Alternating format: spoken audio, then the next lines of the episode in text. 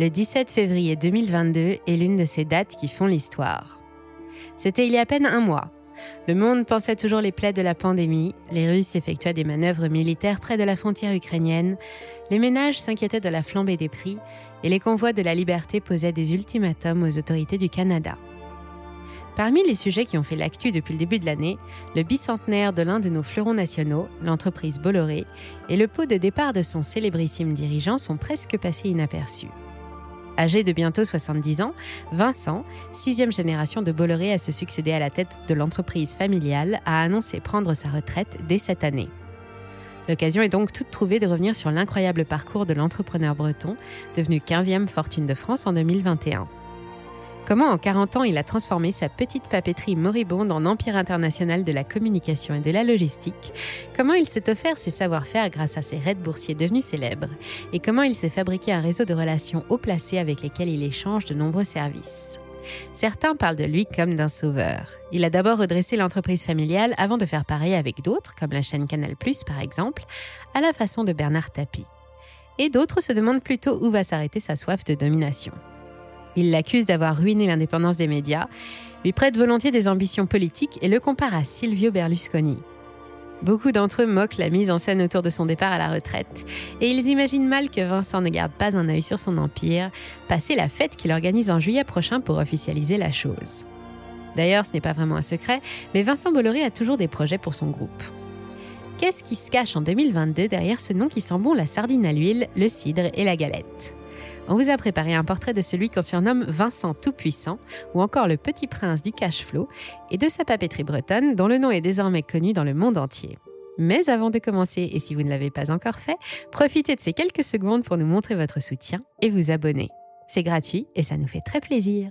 Bienvenue sur Money Radar.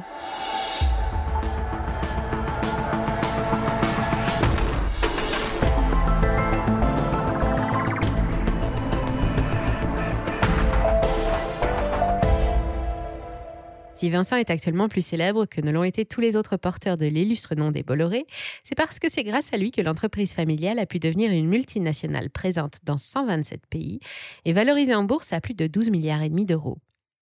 Quand il en prend les rênes au début des années 80, les papeteries Bolloré sont au bord de la faillite. Victimes de mauvais choix stratégiques, leurs principaux actionnaires les ont abandonnés petit à petit. Elles emploient alors 800 salariés, c'est 100 fois moins qu'aujourd'hui, mais leur nom est déjà célèbre avec une marque en particulier, OCB pour Odet Cascadec Bolloré. Les papeteries de l'Odet ont été inaugurées en février 1822. Fondée par Nicolas Lemarié et son beau-frère Jean-Guillaume Bolloré, elle s'installe dans le bassin de l'Odet, sur un terrain en friche à 9 km de la ville de Quimper, dans le Finistère. En 1861, elle change de nom, passe sous le contrôle de Jean-René, le neveu de Jean-Guillaume, et deviennent les papeteries Bolloré. Elles fleurissent pendant la première moitié du XXe siècle, s'étendent à l'international par le jeu des mariages, notamment avec Amélie Tubé, la fille d'un armateur en 1911, avec l'arrivée du charbon et puis du fioul. En 1948, la papeterie produit 1800 tonnes de papier de lin et de coton par an. Après Jean-René, c'est son fils René Joseph qui prend la tête de l'entreprise, puis viendra son propre fils, René Guillaume. En 1975, c'est Michel, son frère, qui se porte volontaire pour redresser la société, alors en déclin, et fait appel aux financiers de chez Rothschild pour tenter de la sauver. En 1981, il décide finalement d'abandonner l'affaire quand son fils Vincent la lui reprend. Vincent est un Bolloré et bien qu'il construise sa carrière professionnelle ailleurs, il ne peut pas se résoudre à voir disparaître un nom que ses ancêtres ont mis cinq générations à construire. À l'époque, il a déjà pris le contrôle de la Banque de l'Union européenne industrielle et financière, une banque d'affaires aujourd'hui disparue, dans laquelle il a fait ses premiers pas aux côtés du clan Rothschild alors qu'il était à peine âgé de 18 ans. C'est ce que l'on appelle avoir de l'ambition. Redresser la piteuse situation de la papeterie ne se fera pas sans douleur.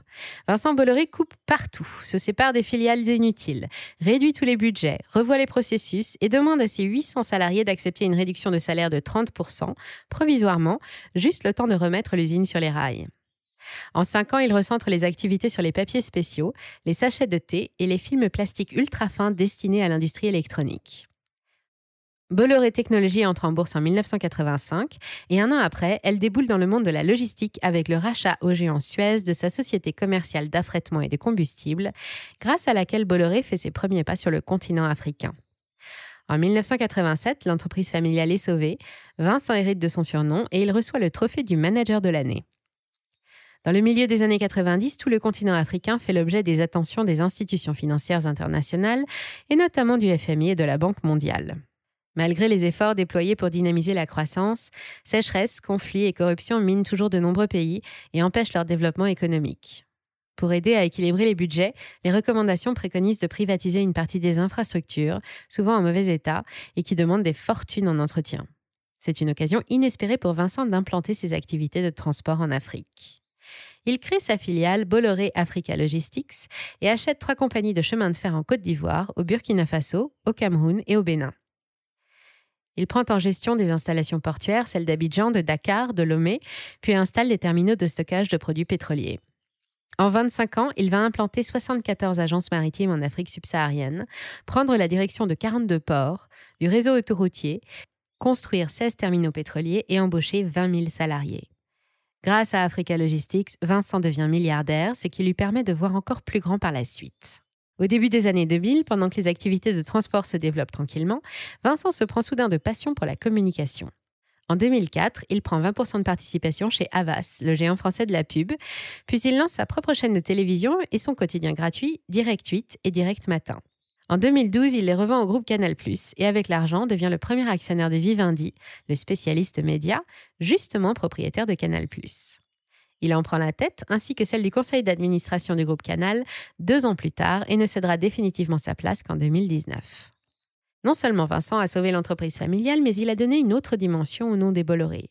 Il s'est constitué une petite fortune, estimée à plus de 8 milliards d'euros, grâce à une incroyable cascade de holdings qui fonctionne de façon circulaire. L'entreprise Bolloré, qui détient Vivendi et le groupe Canal+, mais aussi Universal, Prisma Media, Avas et Editis, est devenu un groupe. Ce groupe est lui-même détenu à 92,5% par les Bolloré en direct ou au travers de l'une des multiples filiales de la holding financière de l'Odet. Récemment rebaptisée la Compagnie de l'Odet, un nom qui fait plus responsable et moins financier, elle est détenue par la financière V, elle-même détenue par l'Omnium Bolloré, dont fait partie le groupe Bolloré, qui au final s'auto-appartient, et tout en haut de cette pyramide, Bolloré Participation et Vincent, qui de là où il est surveille tout. Le gros des activités est réalisé au sein de Bolloré SE, dont un tiers en France et presque un quart en Afrique.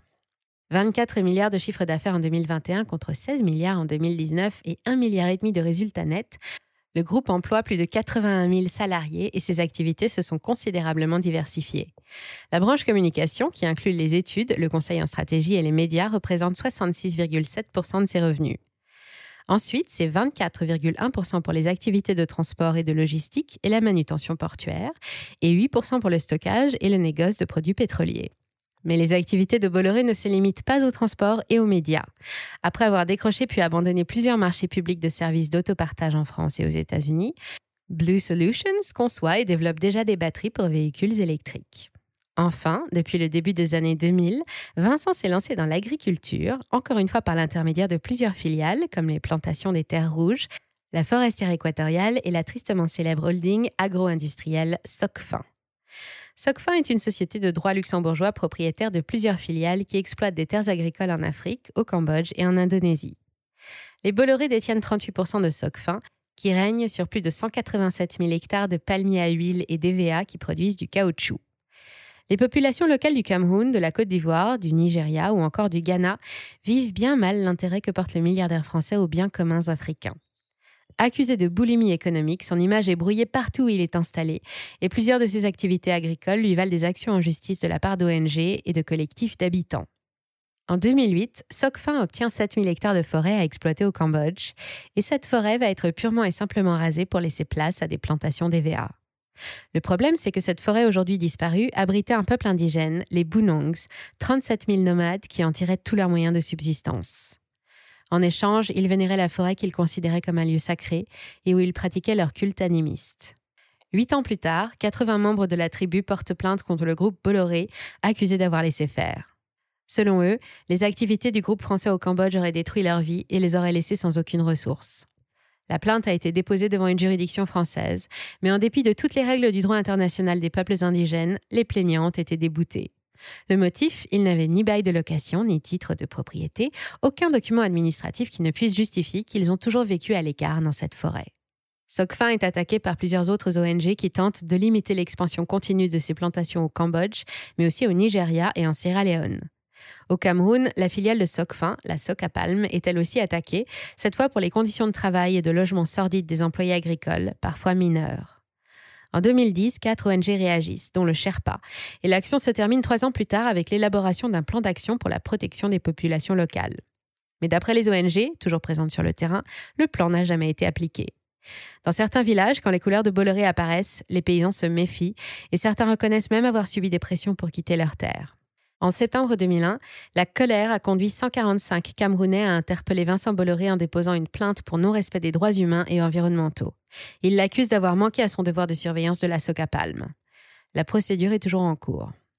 Mais si les paysans se méfient, ce n'est pas le cas des gouvernements qui se laissent facilement séduire par les atouts du milliardaire breton. En 2013, une autre enquête judiciaire est ouverte, cette fois pour corruption. Sa célèbre agence de conseil en stratégie et communication, Avas, serait un peu trop intervenue dans la réélection de deux présidents africains, Faure Gnassingbé au Togo et Alpha Condé en Guinée. Selon les éléments de l'enquête, Avas aurait offert une importante ristourne sur ses services pendant les campagnes présidentielles, en échange de l'attribution de concessions portuaires à Lomé et à Conakry. Vincent Bolloré et deux de ses collaborateurs plaident coupables en espérant obtenir un arrangement avec le parquet financier, mais le tribunal judiciaire s'y oppose et un procès aura bien lieu. Le dossier se termine avec le versement d'une amende de 12 millions d'euros, mais Vincent est toujours poursuivi en correctionnel pour corruption d'argent public étranger et complicité d'abus de confiance. Il risque 5 ans de prison maximum. Mais quand on fait autant d'affaires et qu'on gagne autant d'argent, on finit par s'habituer au couloir des tribunaux. Quand le groupe est attaqué dans les médias ou que des journalistes un peu trop zélés lui rappellent toutes les fois où il dépasse les limites, il répond par voie de justice avec l'arme favorite des milliardaires qui ne comprennent pas que leurs actes peuvent avoir des conséquences inattendues, les procès en diffamation. Il ne gagne pas toujours, mais peu lui importe, car son arsenal de défense est plutôt fourni, à commencer par son pouvoir médiatique. Une affaire en particulier est souvent citée en exemple quand il s'agit de l'illustrer, bien qu'à ce jour, rien n'ait été prouvé. En 2015, alors qu'il est président du groupe Vivendi, propriétaire de Canal+, un documentaire impliquant deux grandes banques françaises dans un réseau organisé d'évasion fiscale est déprogrammé sans explication. Interrogé plus tard à ce sujet, Vincent se défend. Il dira Ce n'est pas de la censure, mais aller embêter les partenaires du groupe, c'est débile. Avec sa diffusion, cette enquête aurait pu attirer des ennuis à Michel Lucas, le président du groupe Crédit Mutuel, et brouiller les relations entre les deux hommes jusqu'à maintenant très amis. Il indiquera plus tard n'être jamais intervenu dans cette affaire. Le 19 janvier, la commission d'enquête du Sénat, qu'il avait déjà auditionné à ce sujet, demande à l'entendre à nouveau, cette fois pour connaître ses projets dans le domaine des médias. L'audition a débuté par la liste impressionnante des titres français et étrangers détenus par l'Empire Bolloré et a terminé avec le projet Lagardère sur lequel je reviendrai tout à l'heure. Il faudra plus de six minutes au sénateur David Assouline pour les énumérer avant de lui demander dans quel but il s'est constitué un tel empire médiatique en France. La réponse Parce qu'historiquement, il a toujours été dans le papier. Plus sérieusement, son tissu de holding et de filiales médiatiques n'est rien comparé aux géants américains ou aux groupes français historiques comme Bouygues. Ce jour-là, Vincent soutient que ses ambitions n'étaient pas politiques, mais purement économiques. Le secteur des médias est l'un des plus rentables au monde et c'est là son seul intérêt. Pourtant, la Commission lui rappelle ses raids boursiers agressifs, ses restructurations destructrices, comme avec les chaînes du groupe Canal, et avant cela avec Vivendi, Valourec et Bouygues. Elle revient sur la censure dans les médias Bolloré, sa chasse aux gauchistes, la tenue de propos sexistes ou racistes sur ses chaînes ou dans ses colonnes. Elle l'accuse d'avoir transformé des médias pluralistes en médias d'opinion, de les utiliser comme tribune pour faire passer ses propres messages idéologiques. Mais Vincent Bolloré a d'autres arguments. Selon lui, la concentration médiatique est indispensable si la France veut pouvoir concurrencer les géants internationaux comme Netflix ou Apple. Il n'a jamais pratiqué de censure et rappelle qu'il n'est jamais intervenu auprès des chaînes du groupe Vivendi pour faire modifier les grilles de programme lors de l'affaire de 2015. Personne n'a pu en effet prouver le contraire. Il n'a poussé aucun journaliste dehors lors de ces restructurations. Ce sont eux qui sont partis. Il n'a jamais rien détruit, au contraire, il a donné tout son temps et toute son énergie pour reconstruire. Pour beaucoup, et surtout pour lui-même, c'est un visionnaire et un génie des affaires. Sa réussite économique parle d'elle-même. Son influence est particulièrement étendue dans les sphères dirigeantes au travers de sa présence au Forum de Davos ou via ses relations politiques en France comme à l'étranger, et avec les partis traditionnalistes catholiques notamment. Marié et père de quatre enfants, il soutient plusieurs organisations religieuses comme les Petites Sœurs des Pauvres.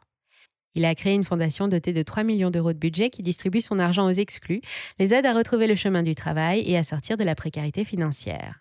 Le groupe a également financé la restauration du foyer pour étudiants Jean Bosco et participe à plus de 148 projets dans le monde pour la protection infantile et l'éducation via sa fondation Earth Talent. Comme tous les milliardaires, Vincent Bolloré a plusieurs visages. Du petit entrepreneur breton au businessman, prince du cash flow, traditionnaliste pieux et généreux, à celui du requin sans foi ni loi qui détourne les médias à son profit et ferme les yeux sur l'expropriation des indigènes et les dégâts environnementaux que causent ses activités partout dans le monde. Que sera celui que ses successeurs choisiront de montrer? Il a déjà confié la barre de Vivendi et du groupe Bolloré à ses deux fils, une opération qu'il prépare depuis trois ans, mais il conserve le rôle de conseiller, d'autant plus qu'il n'en a pas encore tout à fait réglé tous les dossiers en cours. D'abord, sa filiale Telecom Italia fait l'objet d'une OPA de la part du fonds d'investissement américain KKR. Mais le prix proposé, qui inclut une prime de 75% sur le cours actuel, a été jugé insuffisante et les négociations sont toujours en cours à l'heure où nous réalisons cette vidéo. Ensuite, et sans surprise, dans le domaine des médias, Bolloré essaye de monter jusqu'à 30% du groupe espagnol Prisa, qui détient le quotidien national El País, contre 9,9% à l'heure actuelle. Et puis, le 21 février dernier, à peine cinq jours après son départ officiel à la retraite, Vincent Bolloré annonce lui-même une OPA de Vivendi sur le groupe Lagardère, propriétaire des radios RFM et Europe 1, dont il détient déjà 45%, pour fusionner sa maison d'édition Editis avec Hachette. Enfin, il ne laissera pas le poids de la filiale Bolloré Africa peser sur ses héritiers, puisqu'il a chargé la banque d'affaires Morgan Stanley de réaliser la vente de ses activités africaines controversées, évaluées de 2 à 3 milliards de dollars. Avec tous ces projets, Vincent Bolloré semble donc bien parti pour passer sa retraite heureuse au bureau, à faire ce qu'il a toujours fait, mais avec les responsabilités en moins. Pour entrer dans les détails et vous occuper intelligemment pendant les jours de pluie, plongez-vous dans Informer n'est pas un délit, un ouvrage écrit par un collectif de journalistes qui raconte les pressions qu'ils subissent chaque jour dans l'exercice de leur métier. Benoît Colomba, un ex-journaliste de France Inter, y raconte ses démêlés avec le groupe Bolloré, pas vraiment fan de ses enquêtes, un récit qui lui vaudra d'ailleurs une nouvelle plainte pour diffamation. Et si vous voulez en savoir plus sur le phénomène de la concentration des médias, vous pouvez aller voir ou revoir l'excellente vidéo que nous avons consacrée à ce sujet. Merci d'avoir suivi cet épisode jusqu'au bout. Si ça vous a plu, on compte sur vous pour le partager autour de vous, laisser un like ou une bonne note et vous abonner pour être informé des prochaines sorties. Et moi, je vous dis à très bientôt sur Money Radar.